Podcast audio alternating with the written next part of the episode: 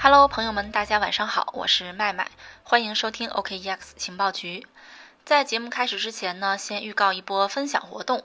针对近期超级火爆的 Filecoin 挖矿呢，我们本周四会邀请到专门的嘉宾老师来为大家讲解解读，和大家一起了解一下这个 Filecoin 它到底是挖矿还是炒期货，我们又该如何用正确的姿势去参与。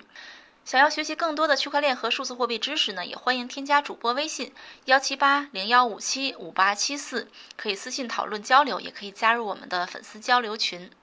今天呢，我们要讨论的话题是 Z 时代对加密世界的影响。这个文章呢，编译自 CoinDesk 的研究负责人诺埃尔·艾奇逊的文章。所谓 Z 时代，它是什么意思呢？它的英文名称啊是 Generation Z，简称呢 Gen Z。这是指在1996年至2010年之间出生的人口，他们当中呢年龄最大的24岁，现在呢全球总人数大概是24.7亿，占据全球总人口的32%。九六年到一零年之间出生的人口啊，他们是年轻人啊，他们思想开放，普遍能够接受加密货币，但是呢又没什么钱，囊中羞涩。在经历过二零零八年全球危机之后呢，他们又天然的不相信传统的金融规则啊，就是这样一群人。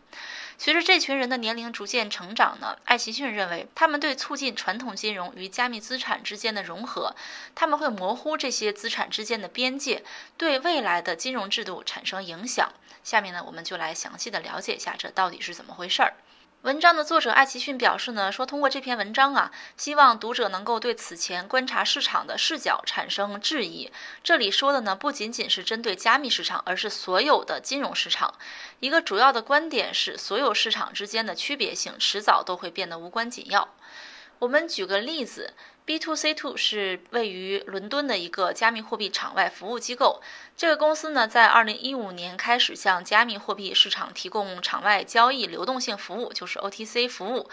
本周呢，这个公司宣布与日本金融集团 SBI Holdings 建立合作伙伴关系，并且呢进行投资。这将使 B2C2 朝着为交易提供优质服务的方向去迈进啊！毕竟有一个大的金融集团去背书哈。我们对此呢感到兴奋，因为这表示呢加密市场的日趋成熟，消除了机构与加密投资者之间的重大的障碍，也就是资本的结构性低效。由此呢可以合理的推测，在拥有强大的资产服务能力的机构背书下呢，会有更多的机构被吸引，需求和流动性的涌入呢将推高资产的价格，一个新的加密市场时代呢可能即将到来。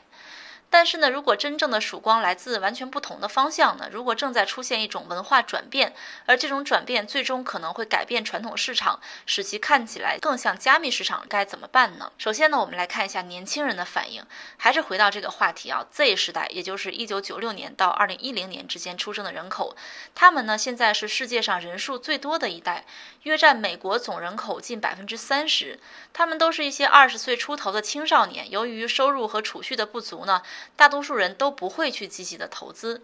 但是呢，根据调查，Z 世代呢普遍受到过良好的教育，并且呢在政治上比较活跃，而且呢，Z 世代还是数字世界的原住民。当他们稍微年长一点的时候呢，就可以去通过手机刷卡之类的服务呢，将储蓄去分配到各种资产上，是非常方便的，而且呢也是顺理成章的。加密市场支离破碎的现状呢，对于他们而言根本就不算什么。相反呢，加密资产的创新性很可能呢，对他们强烈的个人主义会产生巨大的吸引。重要的是呢，年轻的储户将进入投资时代，但是呢，现在可能是近几十年以来最严重的衰退，就业保障呢都处于创纪录的低位，市场呢越来越脱离基本面，人们对法定货币的怀疑程度呢日渐加深，这就使得这些年轻人啊，Z 时代将有足够的理由呢去质疑现在的金融体系，并且呢有大量机会去探索新的投资模式。今年早些时候呢，艾德曼信任晴雨表表示呢，人们对政府、媒体和企业的信心呢处于历史的最低点，并且呢，超过一半的受访者认为资本主义正在使他们失望。最近呢，我们可能会看到这样一些新闻啊，比如说千禧一代，千禧一代呢比这个 Z 时代会稍微的年长一些啊。千禧一代呢，它是指一九八二年到二零零零年之间出生的人。这些人呢，正在通过 Robinhood 之类的应用对股市产生影响之类的新闻。如果价格暴跌呢，当天的交易狂潮可能就会消失。但潜在的投资活动游戏化很可能呢，会创造新的投资习惯。随着新一代投资者进入市场呢，这种习惯将持续下去。这将得到市场价格与基础价值持续分离的支持。当基本面不再重要的时候，为什么还要做投资功课呢？更有甚者呢，一些专家称 Z 时代呢，他们是 DIY 的一代，因为呢，他们比千禧一代更加不可能去使用投资顾问的服务。他们可以通过 YouTube、TikTok 这些社交投资应用程序呢，去共享战略，可以去模仿和学习他人的经验。以这个作者自己的家庭为例啊，他有一个 Z 时代的女儿，他对他的这个研究呢没有特别大的帮助，但是呢，他从来也不做交易，也不信任银行，却对存在自己的硬件钱包中少得可怜的比特币投资呢感到兴奋。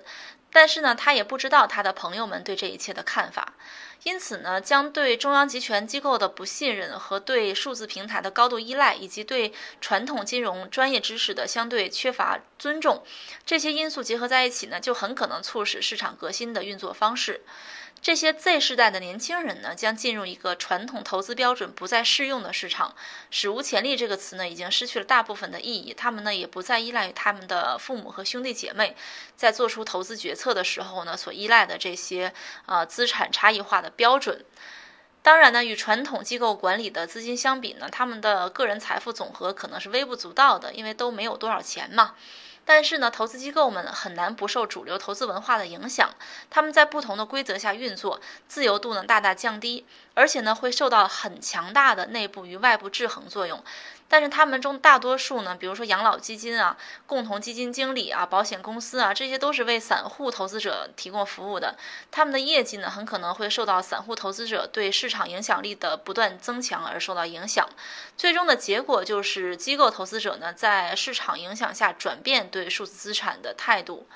随着投资文化的发展呢，机构也会发展。那结果呢，可能就会加速传统投资和新投资之间界限的模糊化。加密市场呢，可能越来越像传统市场，但是呢，传统市场的面貌也会发生变化，可能呢，会超出我们当前的认知。